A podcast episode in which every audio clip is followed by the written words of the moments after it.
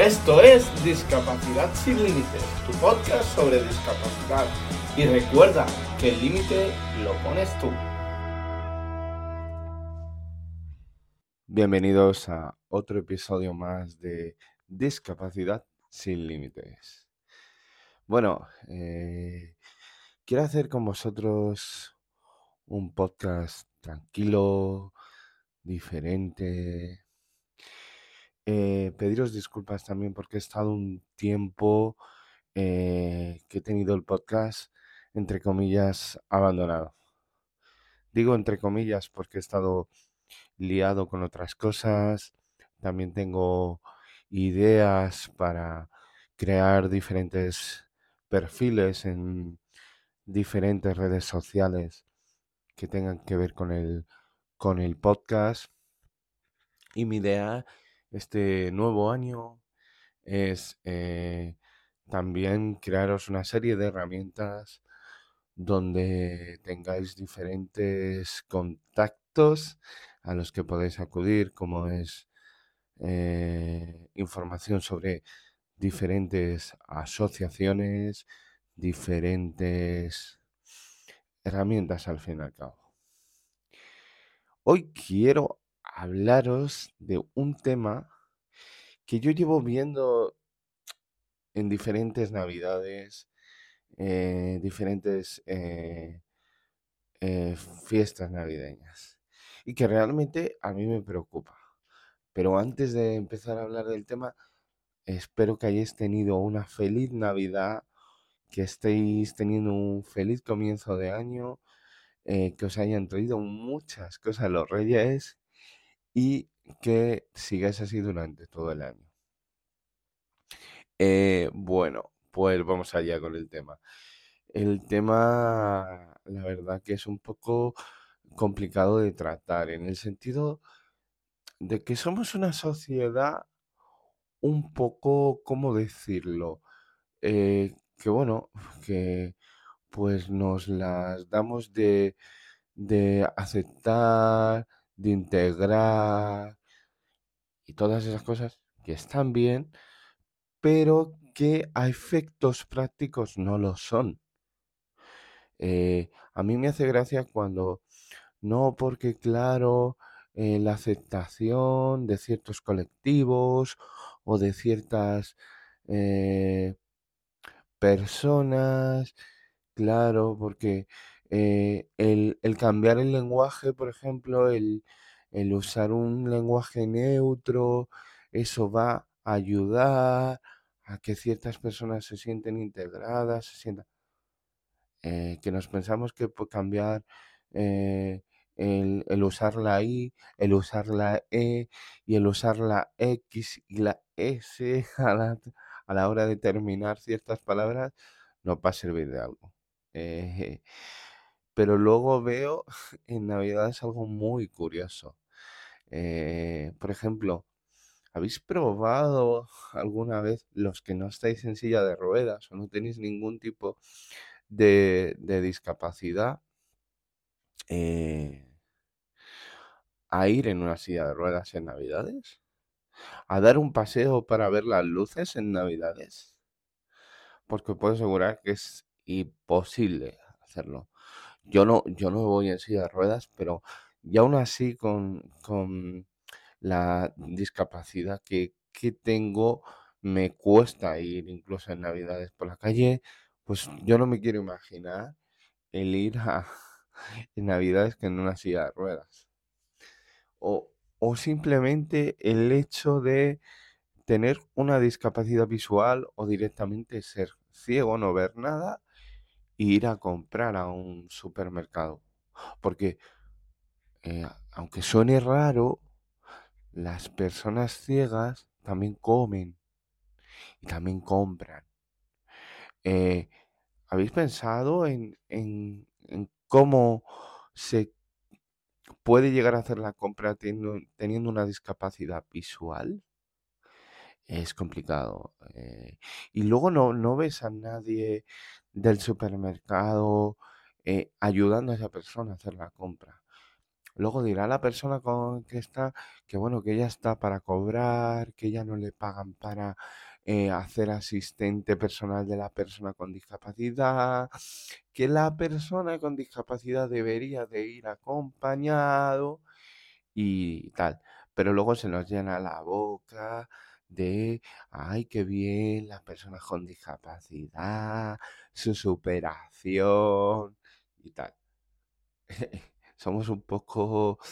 Hay una palabra para definir esto y se llama hipócrita.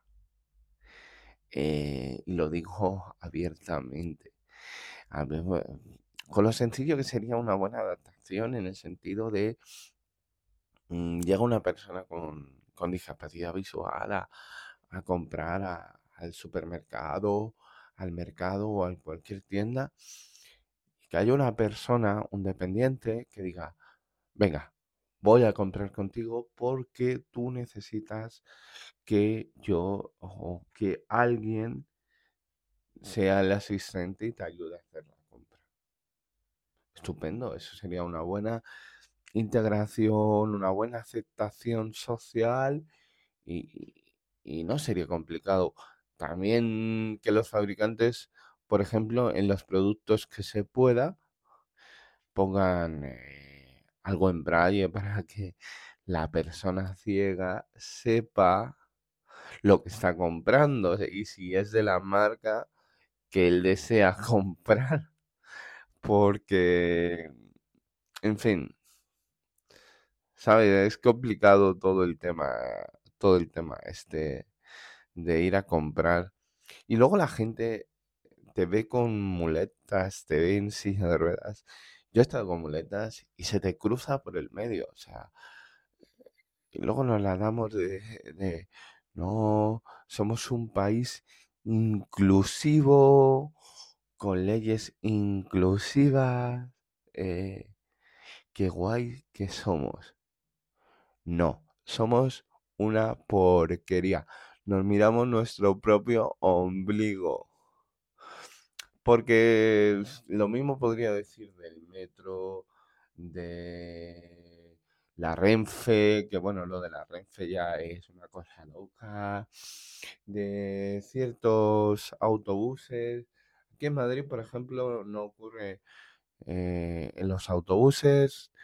Eh, básicamente el metro está cada vez más adaptado. De la Renfe mejor no hablemos. Eh, pero e, e, es alucinante. Es alucinante cómo eh, nos las damos de eso, porque hay en ciertas comunidades autónomas en las que no está adaptado. Y bueno, ya si hablamos de ciertos países, eh, como puede ser Argentina, que a mí me han contado que allí es raro ver un autobús adaptado. y luego nos las damos de eh, somos muy integrantes, eh, yo tengo derecho a autopercibirme como yo quiera, tal y cual. vivimos en una sociedad tolerante, una sociedad que incluye, una sociedad que... No, perdona. Eh, la palabra inclusión, la palabra aceptación, la palabra comunidad básicamente se engloba en darle a las personas las herramientas adecuadas para poder llevar una vida totalmente autónoma para que él pueda realizar sus actividades de la vida diaria. Si esa persona no puede eh, montar en el metro, no, no puede montar en un autobús, no puede montar en un tren, no puede salir a pasear porque la gente se le cruza. Eso ya no es inclusión, eso ya no es aceptación social.